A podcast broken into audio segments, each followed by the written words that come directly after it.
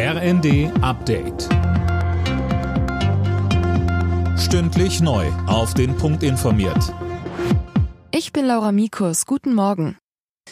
Russland reagiert mit Gegenmaßnahmen auf die Sanktionen des Westens. Sanktioniert werden laut einer vom Kreml veröffentlichten Liste Energiefirmen in der EU, den USA und Singapur. Darunter auch eine ganze Reihe von Unternehmen von Gazprom Germania. Demnach sollen unter anderem Schiffe, die mit den betroffenen Unternehmen in Verbindung stehen, nicht mehr in russische Häfen einlaufen dürfen. Die ukrainische Generalstaatsanwaltschaft will erstmals einen russischen Soldaten wegen Kriegsverbrechen vor Gericht bringen.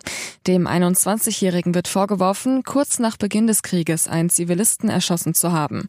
Er ist jetzt in Kriegsgefangenschaft, ihm drohen bis zu 15 Jahre Haft.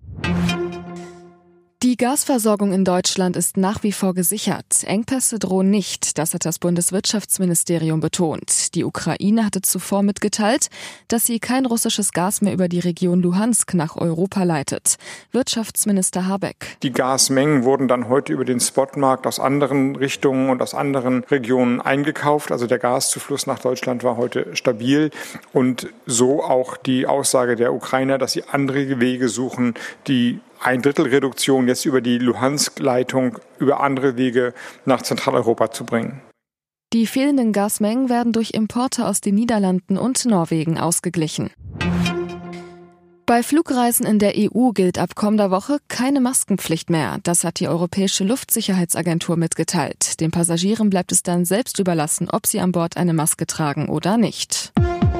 Alle Nachrichten auf rnd.de